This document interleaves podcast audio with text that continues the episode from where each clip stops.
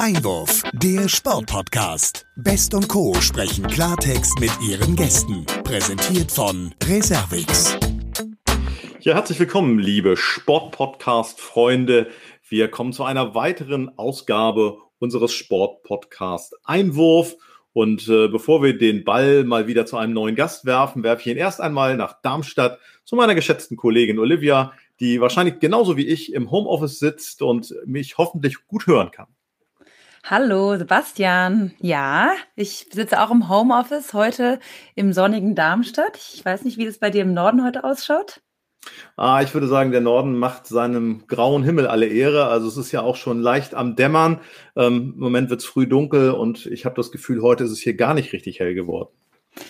Ja, das ist ja bei euch im Norden tatsächlich öfter so, ne? Aber ja gut. Okay, da wollen wir jetzt gar nicht näher drauf eingehen. Lassen wir doch lieber die Sonne in diesen Podcast kommen mit unserem neuen Gast. Ähm, wir gehen heute mal auf die Straße. Ähm, mhm. Das im übertragenen Sinne sind äh, ja bei der Leichtathletik, freuen uns über eine passionierte Läuferin, die sozusagen sehr früh auch über die Familie zum Laufen gefunden hat, ähm, deutsche Meisterschaften gewonnen hat, aber auch am Ende, und das ist natürlich ein ganz spannendes Thema, sich für die nächsten Olympischen äh, Spiele qualifiziert hat. Sie ist Marathonläuferin und äh, ich hoffe, die Leitung steht. Herzlich willkommen, Katharina Steinruck. Kannst du uns hören? Ja, ich höre euch. Hallo, danke für die Einladung. Hallo. Klasse. Schön, dass du, dass du bei uns bist. Und äh, bevor wir zu ganz vielen sportlichen Dingen kommen, wollen wir natürlich erstmal horchen, wo du jetzt gerade steckst und wie es dir geht. Ja, also ich bin in Frankfurt, also auch im schönen Hessen. und also zu Hause halt. Und mir geht's gut. Ich stehe voll im Training. Wir haben ja erfahren, dass die Olympischen Spiele auf jeden Fall nächstes Jahr ausgetragen werden sollen. Und das ist natürlich absolut äh, das Ziel für das kommende Jahr. Und dementsprechend im Winter äh, werden quasi die Grundlagen gelegt. Und da bin ich jetzt natürlich absolut im Training, ähm, umfangsbetont, aber eben auch qualitativ hochwertig.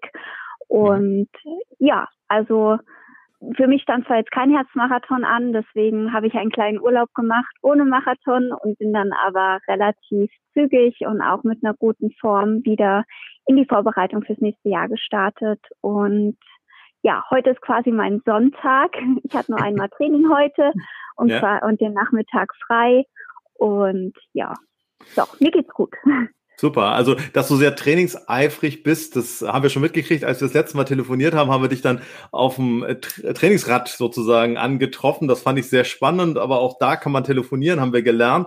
Bevor wir ähm, auf die Aktualität gucken, ähm, ich habe es angedeutet, du bist sozusagen auch über deine Eltern sehr intensiv zu diesem Leistungssport Marathon gekommen, hast äh, mit 21 Jahren debütiert und äh, dann gleich auf Anhieb mal den Köln-Marathon gelaufen. Erzähl uns ein bisschen, wie kam es dazu, dass du, ich sag mal, dann auch von deinen Eltern so dieses Feuer gefangen hast, am Ende dich mit diesem Sport so zu identifizieren und auseinanderzusetzen? Ja, also ich war sieben Monate alt, wo ich das erste Mal in meinem Trainingslager mit war, und zwar damals bei meiner Mama mit in Mexiko.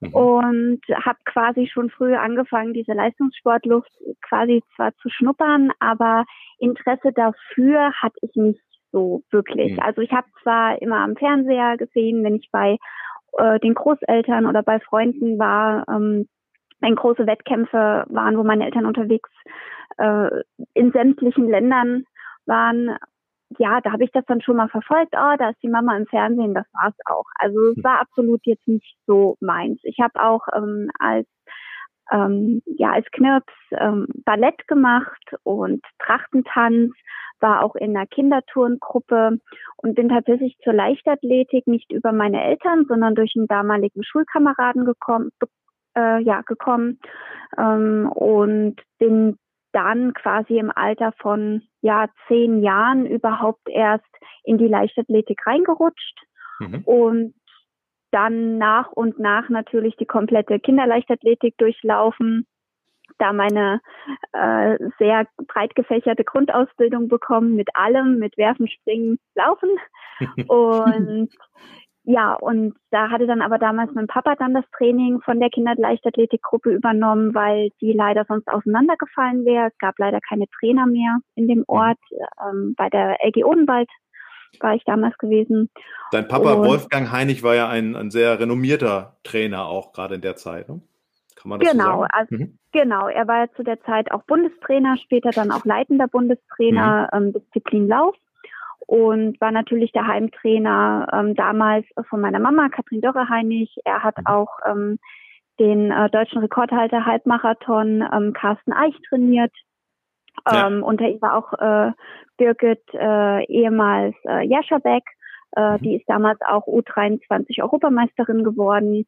Und also er hatte sehr viele große Namen auch, äh, mhm. die dann bei Olympia mhm. oder auch Weltmeisterschaften dabei waren.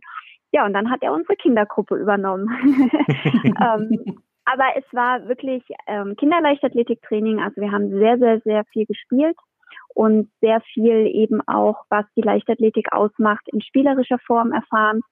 Ähm, ich habe bei ihm auch die ersten Vorläufer vom Stabhochsprung zum Beispiel gelernt, äh, mit dem sogenannten Hexenritt. Und ja, also wirklich alles beigebracht bekommen. Und habe dann aber nach und nach gemerkt, dass mir das Laufen halt dann doch eher liegt und bin dann auch durch damals äh, befreundete Triathleten, äh, die auch in meinem Alter waren, äh, die dann aber schon mehr so in dieser Lauf längeren Distanzen, Wettkampfszene unterwegs waren, dann wirklich mal mich mal rangetraut an einen Straßenlauf. Das waren damals fünf Kilometer. Das war für mich viel zu lang. Also ich war auch Versteh lieber ich. auf der Bahn mit den 800 Metern, das war okay, 2000 war die Grenze und dann irgendwann ist man dann doch auf der Straße und hat gemerkt, ach, das macht aber Spaß und wir hatten damals äh, im Schülerbereich auch unheimlich viele Straßenläufe bei uns im Odenwaldkreis, wo eigentlich jedes Wochenende ähm, dafür für die W12 oder äh, so kleine Straßenläufe halt stattfanden und da ging es mir dann meistens um die Preisgeschenke, weil das waren immer ganz schöne Sachen, die man da bekommen hat. Ich war nie so da? heiß auf. Ach, es gab äh, zum Beispiel mal ein Spiel oder ähm, Spiele für draußen, also so, mhm. so ja, sowas wie Stelzen oder äh, mal eine Frisbee oder äh, ein Gummitwist. Also sowas halt für kleine Kinder, was halt toll ist zum draußen mhm. spielen. Das fand ich klasse und oder mal ein Kuscheltier. Also die Medaillen und die Pokale haben mich da damals nicht so interessiert, muss ich sagen. Ja, ja. nee, und da bin ich dadurch quasi zum äh, Lauf gekommen und äh, dort dann reingerutscht. Und das Training, je älter man geworden ist, wurde dann natürlich auch ähm, dann altersspezifischer. Und da hat sich dann natürlich, wie gesagt, rauskristallisiert, dass dann doch das Laufen mir mehr lag. Ich habe noch eine Zeit lang auch Hochsprung gemacht und auch Hürde. Das mhm. äh, war auch mein Ding, Hürdenlauf. Und ja, aber irgendwann bin ich dann quasi auf der Straße gelandet. ja. Wie ist es denn jetzt, wenn, wenn die eigenen Eltern einen trainieren? Gibt es dann außerhalb von der oder von dem Training, gibt es dann überhaupt auch noch andere Themen oder ist es tatsächlich oft am, am Essenstisch auch immer noch Thema, das Training? Ja, also mein Papa hat mich ja bis 2013 trainiert, danach bin ich ja mhm. zu meiner Mama, äh, hat das dann meine Mama komplett übernommen. Natürlich sprechen die sich noch ab, aber vorwiegend meine Trainerin ist ja meine Mama. Ähm, wir haben beim äh, Essen oder wenn wir uns mit der Familie treffen, tatsächlich inzwischen sehr selten Sportthemen. Also es war früher deutlich mehr. Ähm, es kommt auch immer auf die Phasen drauf an, was gerade für eine Wettkampfsaison ist, was für Wettkämpfe stattfinden. Natürlich redet man über solche Sachen dann, aber inzwischen ist es auch so, dass äh, es noch genug andere Themen gibt und äh, der Sport dann wirklich vorwiegend im Training, in mhm. Vorbereitung oder Nachbereitung des Trainings eben da das Hauptthema natürlich spielt. Ähm, und wenn wir mit der Familie uns treffen, natürlich werden dann auch mal, wenn wieder Wettkämpfe anstehen und bestimmte Sachen besprochen, aber es ist doch äh, eher geringer an Thema. Noch eine Trennung sozusagen da. Ich glaube, das ist ja. auch immer wichtig, ne? Ja, auf jeden Fall, ja. Jetzt bist du ja nicht nur Läuferin, sondern bist auch Polizistin. Wie sieht denn jetzt so ein typischer Tagesablauf bei dir aus, um praktisch ja das Hauptberufliche, das Laufen mit dem, naja, sage ich mal, nebenberuflichen äh, zu vereinbaren? Sehr schön gesagt. Ja, also ich habe ja 2009 äh, mit, also direkt nach dem Abitur mit der Ausbildung bei der Landespolizei Hessen begonnen und 2014 im Februar das beendet und gehöre der Sportfördergruppe der hessischen Polizei an, äh, welche in halbjährigen Überprüfungen natürlich geschaut wird, ob sie noch förderungswürdig ist in der Spitzensportförderung. Und das war bis jetzt Gott sei Dank immer der Fall. Und ja, also bei uns heißt es, dass eben Training und Wettkampfzeit ist Dienstzeit. Das heißt, mhm. wir müssen quasi ähm, wöchentlich natürlich unser Training abgeben, ähm, was wir machen. Ähm, die Inhalte sind da gar nicht so interessant, sondern eher schon die Stundenweise, wie viel wir natürlich auch wöchentlich mit dem Sport unterwegs sind. Und ich selber ähm, gehöre zwar der Bereitschaftspolizei in Westhessen an, kann aber als eine sogenannte Plus-1-Stelle auf verschiedene Dienststellen abgeordnet werden. Das heißt, ich mhm. bin dort quasi so ein Zusatz, der den Kollegen ab, äh, Arbeit abnehmen kann mhm. und auch darf. aber und nicht muss wahrscheinlich. Nein, ich muss nicht. Also da gibt es auch verschiedene, ähm, ja, ich sage jetzt mal Förder Stufen. Manche, die gehen 50 Prozent arbeiten, andere haben sogar eine 100 Prozent Freistellung, die gar nicht auf ein Revier oder irgendwo hin müssen, um ihren Dienst zu verrichten, weil eben das Training doch die meiste Zeit einnimmt. Ähm, ich gehöre zu denjenigen, die jetzt nicht unbedingt arbeiten gehen müssen auf ein Revier, ähm, die es aber gerne möchten.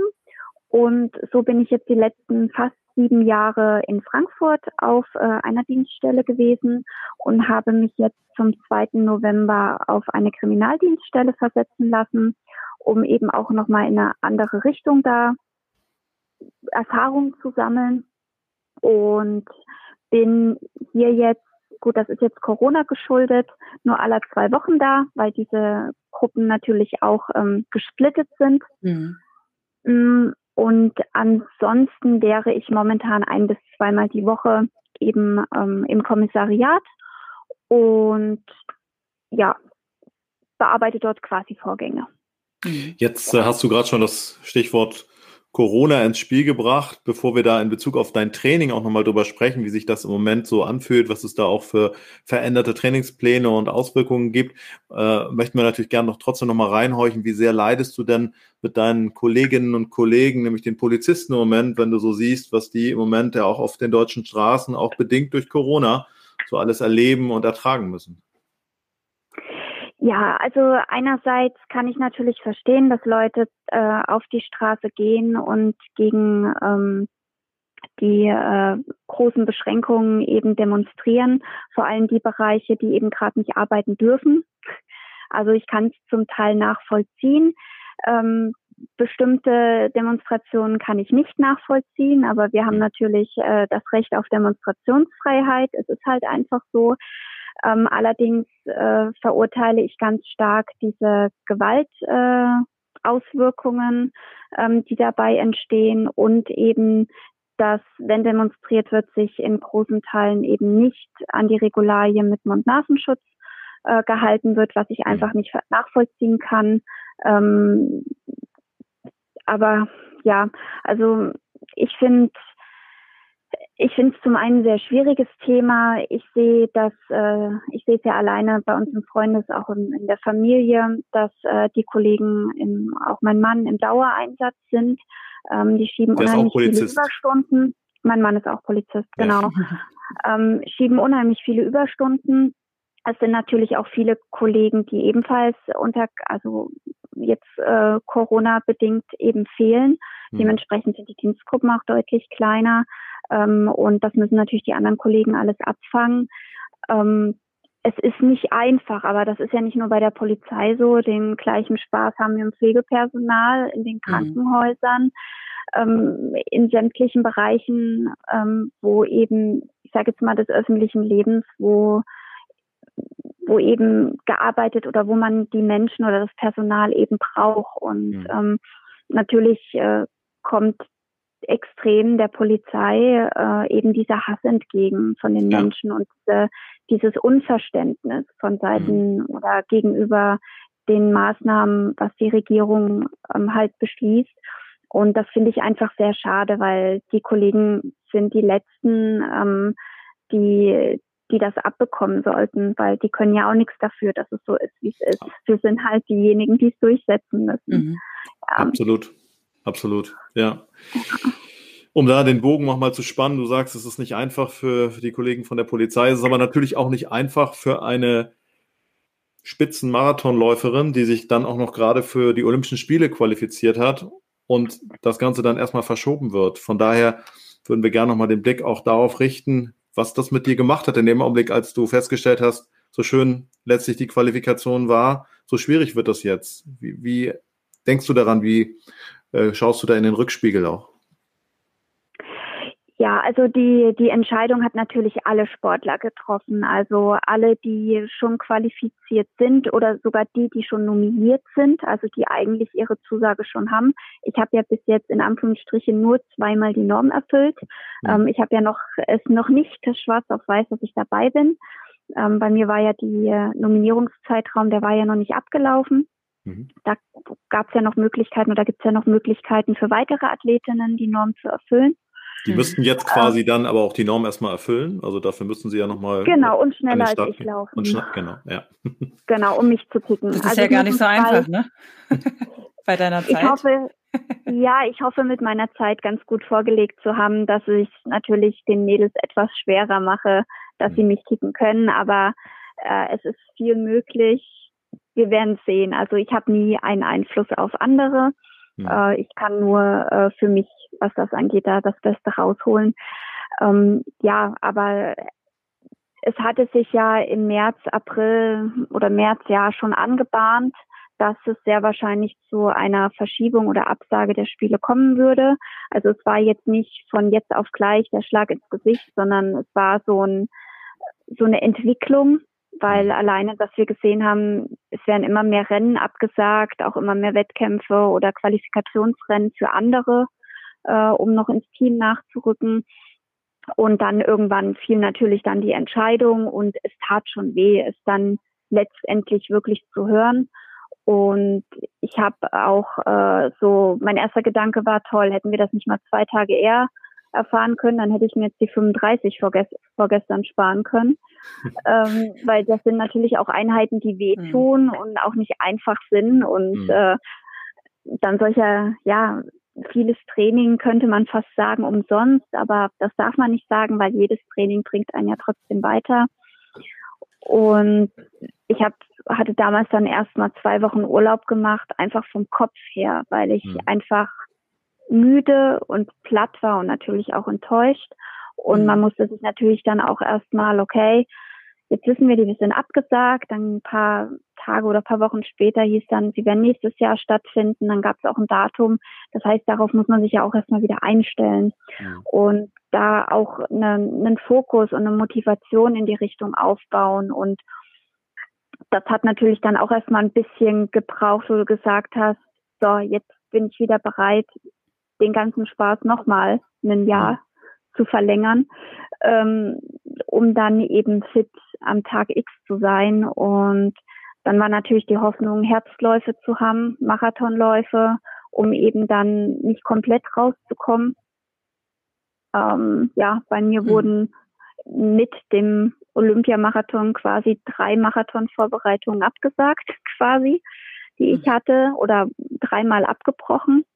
Mhm. Und äh, das ist schon ein ordentliches Ding. Also jeder, der schon mal einen Marathon gelaufen ist oder der auf einen Marathon trainiert, weiß, wie hart so eine Vorbereitung ist.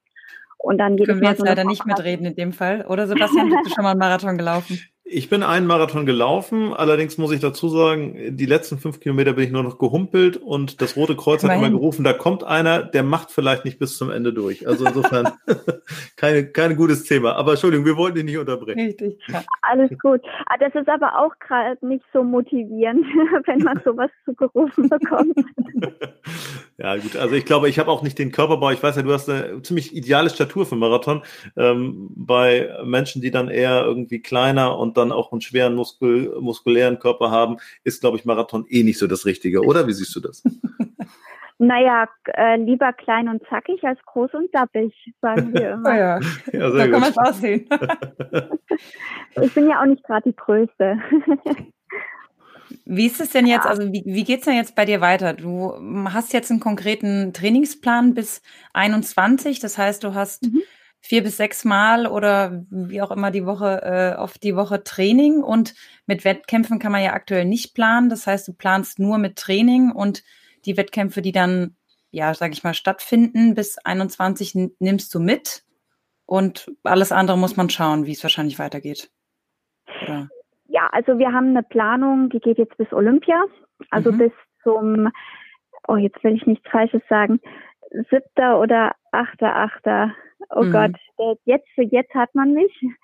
Ich weiß nicht gerade das äh, Datum nicht vom Olympia-Frauenmarathon. Auf jeden Fall ist zweite Wochenende im August. Ja. Ähm, genau. Und äh, bis dahin steht quasi eine Planung, eine grobe Planung äh, mit A, B, C und D Variante, was eben Trainingslager angeht, was Wettkämpfe angeht und natürlich dementsprechend auch die Aussteuerung. Also wir können quasi agieren während des Trainingsprozesses. Das muss man ja sowieso mal können, aber momentan ganz besonders äh, können wir mit Höhentrainingslagern rechnen? Dürfen wir ins Ausland? Dürfen wir sogar vielleicht aus Europa raus ins weitere Ausland?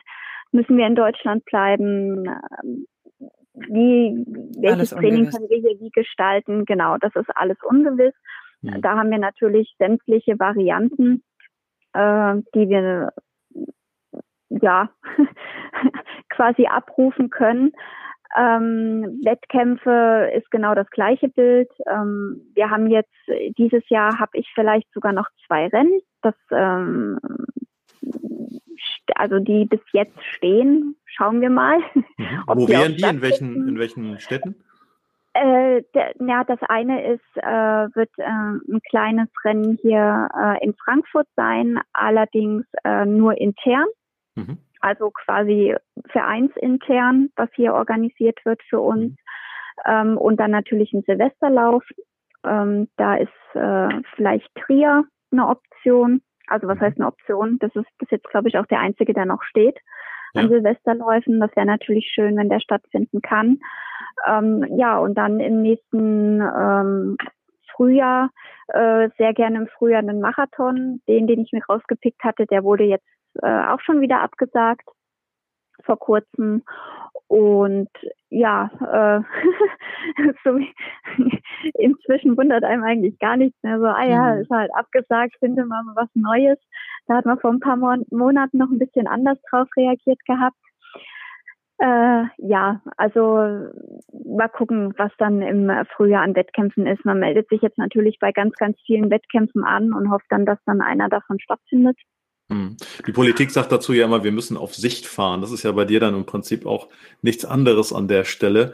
Ähm, wenn du genau. dir das genau. jetzt aussuchen könntest, mal abgesehen von Ernährung und den eigenen, ich sag mal, speziellen Trainingsmethoden, die man natürlich kennt und verinnerlicht hat, würdest du dir wünschen, dass du jetzt dann auch irgendwann nochmal in ein Höhentrainingslager gehst? Wie ist da so die Vorbereitung? Also was sind so die, die Dinge, die man jetzt am liebsten machen würde mit Blick auf, auf, auf August? Also was es da an, an großen, ähm, ich sag mal, Steps auch gäbe Richtung Ausland? Ja, also es wäre jetzt schon ähm, wichtig äh, zu sagen, man macht nochmal eine Höhenkette Mhm. Ähm, da käme natürlich Kenia in Frage, Südafrika oder Flextest.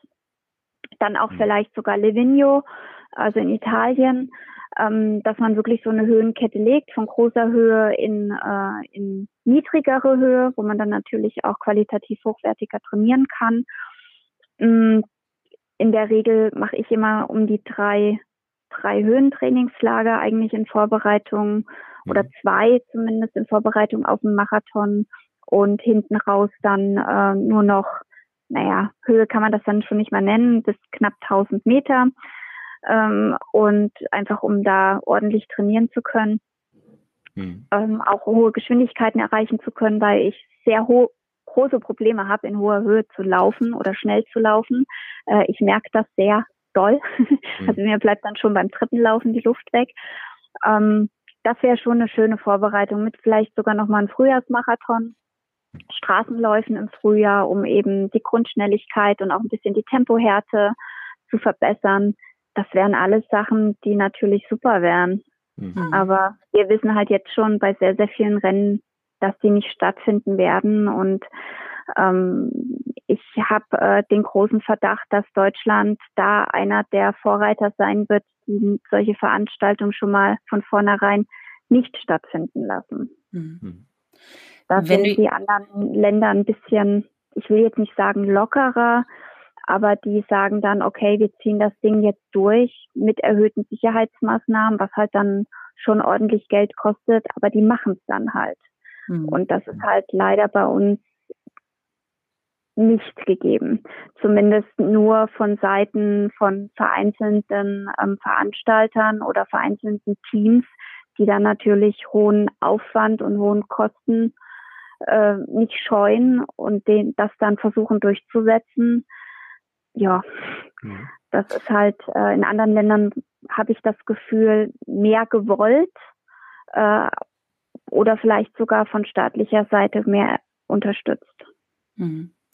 Wenn wir jetzt nochmal so im Speziellen auf so eine Wettkampfvorbereitung schauen und du hast äh, angesprochen, dann auch, dass ihr im Ausland unterwegs seid, bist du dann mit einem gewissen Team unterwegs, also mit deiner Mutter und vielleicht einem Physio oder seid ihr nur zu zweit? Wie ist das bei euch? Hm, das kommt drauf an, ähm, was es gerade für ein Trainingslager ist und auch in welcher Trainingsphase man ist. Meistens fährt man in Gruppen. Ähm, ich bin sehr, sehr oft mit äh, der Trainingsgruppe von meinem Papa äh, auch in Trainingslagern unterwegs. Das sind ja unsere Mittelstreckler. Und ähm, oft in Kenia sind dann auch noch andere Marathonläufer mit da, mhm. also Jungs wie auch Mädels. Also wir sind definitiv äh, oft ein größeres Team, manchmal auch nur zu dritt. Also das kommt wirklich drauf an, auch wie unsere Wettkämpfe liegen. Äh, unsere Saison beginnt ja im Grunde Ende Januar und geht bis äh, Anfang Mai. Also was jetzt die Marathonläufe oder die Straßenläufe angeht. Das heißt, da ist natürlich jeder ein bisschen anders von der Vorbereitung, auch was Höhentrainingslager angeht. Aber wenn das passt, versuchen wir wirklich im Team und mit Leuten zusammen Trainingslager zu fahren und das auch zu nutzen. Ähm, Physios sind äh, dann mit dabei, wenn das natürlich auch über einen Verband kostenmäßig gedeckt werden kann. Ähm, da äh, ein Physio jetzt nicht gerade günstig ist und wir es zum Teil aus eigener Tasche kaum finanzieren können.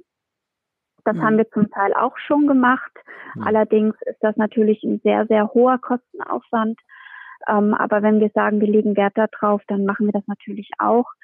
Ähm, ja, ansonsten genau die Verbandsmaßnahmen, wo man dann eben gemeinsam in Trainingslagern ist.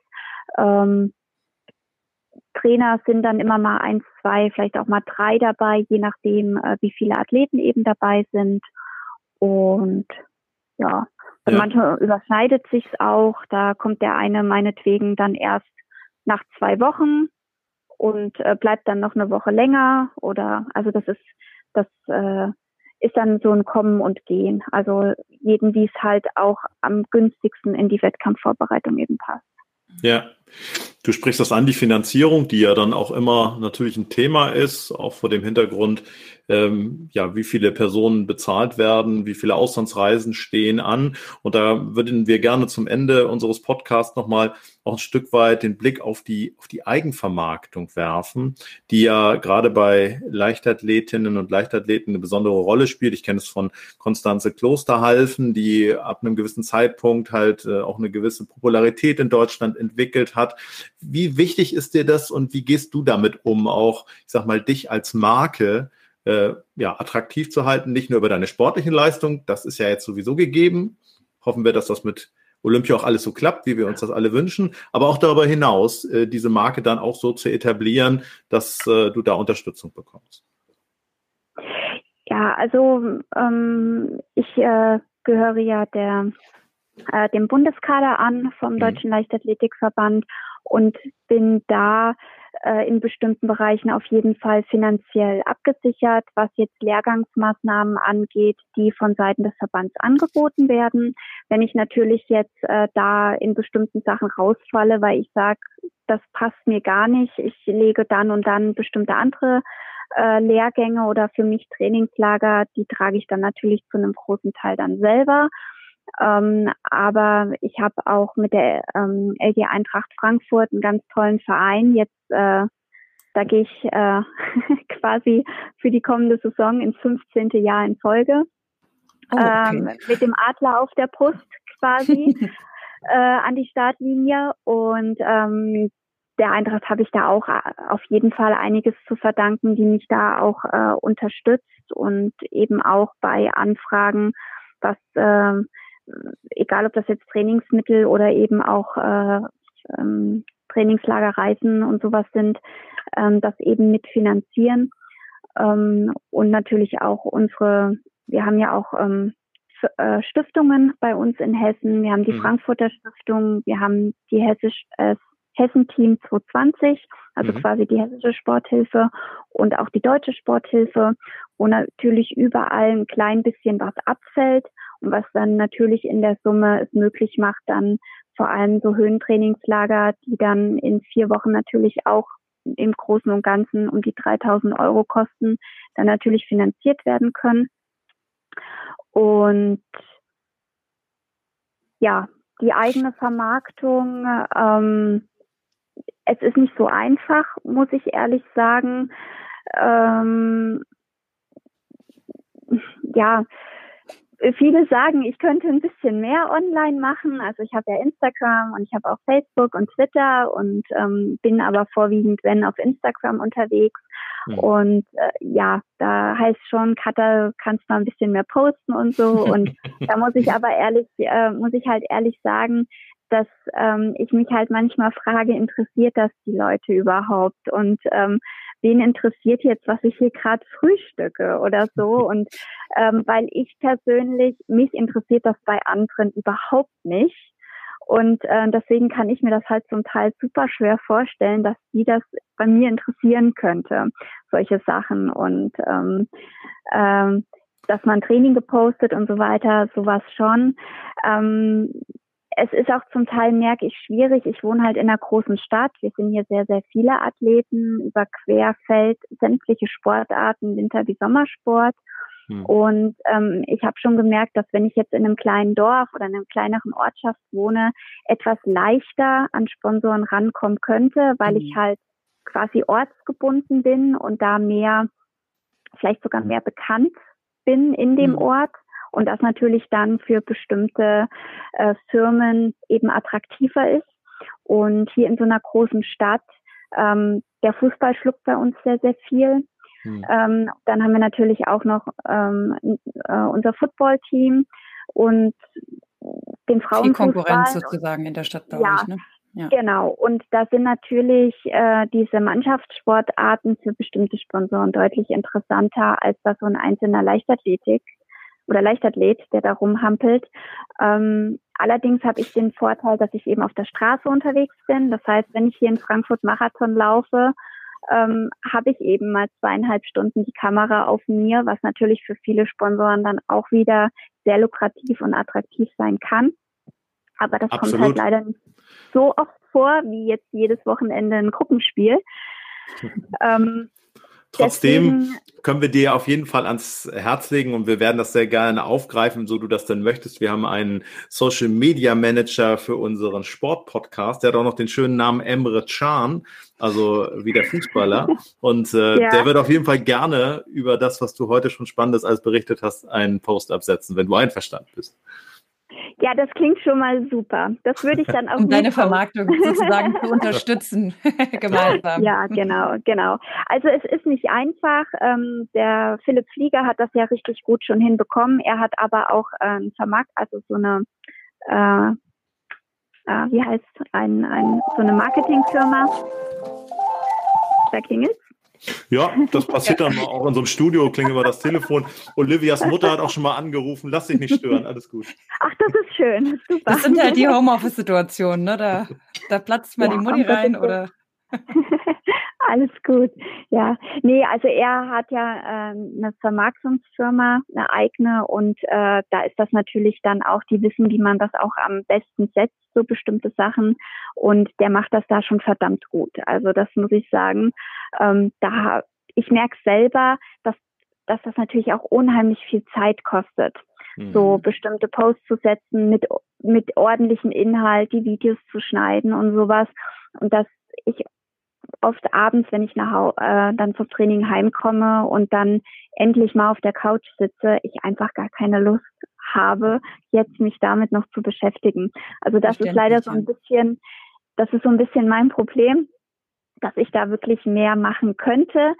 Ähm, sagt auch immer mein Mann, mach mal ein bisschen mehr. äh, Vielleicht kann der dich ja mal unterstützen. er macht da auch schon einiges, auf jeden Fall, ja. Ähm, aber vorwiegend führe ich trotzdem, es ist mein Account und den führe ich und ähm, äh, ich gebe mir da ja schon Mühe und äh, versuche das schon ordentlich zu machen. Ähm, aber die meiste Vermarktung geht halt inzwischen eben über die sozialen Medien, was man so mitbekommt. Mhm. Aber äh, ja, ja, also Katharina, ich könnte jetzt noch äh, ganz viel weiter fragen und ähm, ja, freue mich auf jeden Fall, wenn wir bald wieder ähm, vielleicht von dir auch über die sozialen Medien was auf der Straße mitbekommen. Es hat großen Spaß gemacht und es war ähm, sehr interessant. Und ja, für die Zukunft sehr, sehr wünschen wir natürlich alles Gute. Ne? Das ist hoffentlich bald wieder ein wenig in die Realität oder in die Normalität sozusagen zurückgeht. Und, äh, ja, schauen wir mal, schauen wir mal. Ich denke mal, dass wir eher lernen müssen, mit der momentanen Realität zu leben und damit mhm. klarzukommen, zumindest erstmal die nächste Zeit. Und ja, aber ich bin Läufer, ich kann draußen rennen. Wir haben Echt? ja Gott sei Dank äh, keine Ausgangssperre in dem Sinne, deswegen trifft es einen jetzt nicht ganz so extrem, was das Training angeht. Und ja, genau. Das, das freut uns und äh, sei gewiss, wir werden dir auf jeden Fall weiter folgen. Ich fand es auch sehr sympathisch. Vielen Dank, dass du dir die Zeit genommen hast und vor allen Dingen bleib gesund, liebe Katharina. Ja. Das wünsche ich euch auch und vor allem ähm, noch weiterhin eine schöne Adventszeit. Danke. Dankeschön. Ebenso. Macht das Beste aus der Zeit, ne? Das mache ich, ihr auch. Und danke. Tschüss. Gerne. Tschüss. Ciao.